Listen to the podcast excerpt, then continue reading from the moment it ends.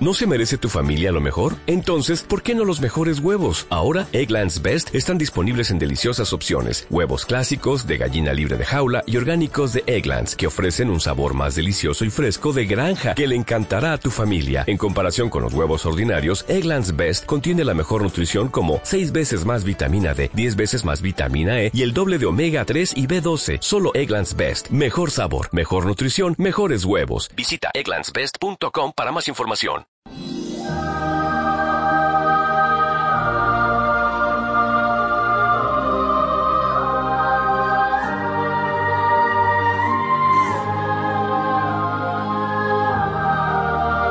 Una vida, un santo.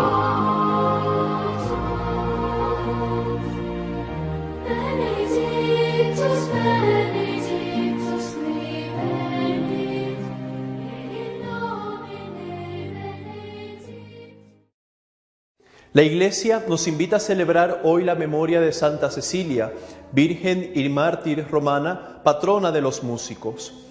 A pesar de ser una de las santas más populares, es muy poco lo que se conoce de su vida. Se cree que nació en la ciudad de Roma en el seno de una ilustre familia y que fue casada en contra de su voluntad con un joven pagano llamado Valeriano.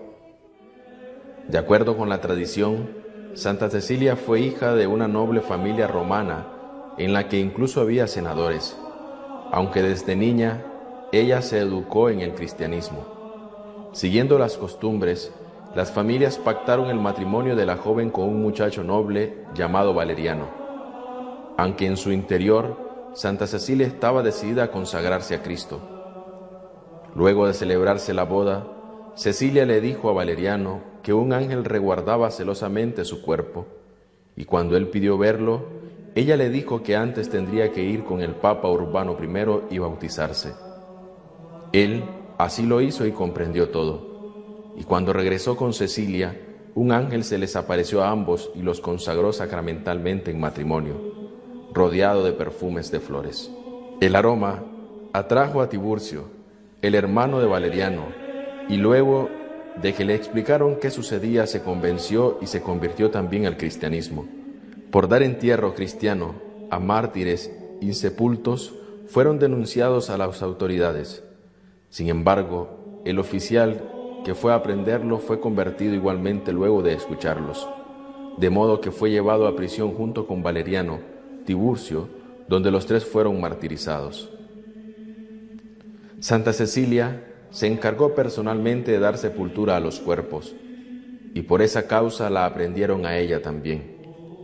Las autoridades le condenaron a morir ahogada, pero ella siempre sobrevivió. En vista de eso la introdujeron en agua hirviendo, pero ella se puso a cantar como si tomaba un baño. Ante los repetidos fracasos, en su casa intentaron cortarle la cabeza tres veces, pero la espada fue incapaz de desprenderla. Entonces los verdugos salieron huyendo y asustados y le dejaron ahí tendida. Durante los tres días que sobrevivió tuvo aún manera de repartir limosna entre los pobres y de redactar un testimonio para legar su casa a fin de consagrarla como iglesia.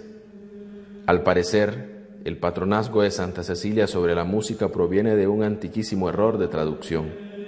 No obstante, su sensibilidad y su pasión por la música quedaron como legado simbólico para conmemorar a este bello de arte en nuestra cultura. Cecilia, noble y rica, iba todos los días a misa celebrada por el Papa Urbano en las catacumbas próximas a la Vía Apia.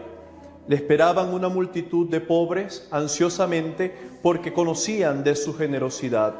El día de su boda, mientras el órgano sonaba, ella cantaba en su corazón solamente para el Señor. En 1594, el Papa Gregorio XIII le concedió oficialmente el patronazgo de la música y de la música sacra. El culto a Santa Cecilia se difundió rápidamente gracias al relato de su martirio, que la ensalza como ejemplo de la mujer cristiana. Una frase del acta de su martirio, según la cual ella cantaba durante su tormento, le valió ser patrona de los músicos.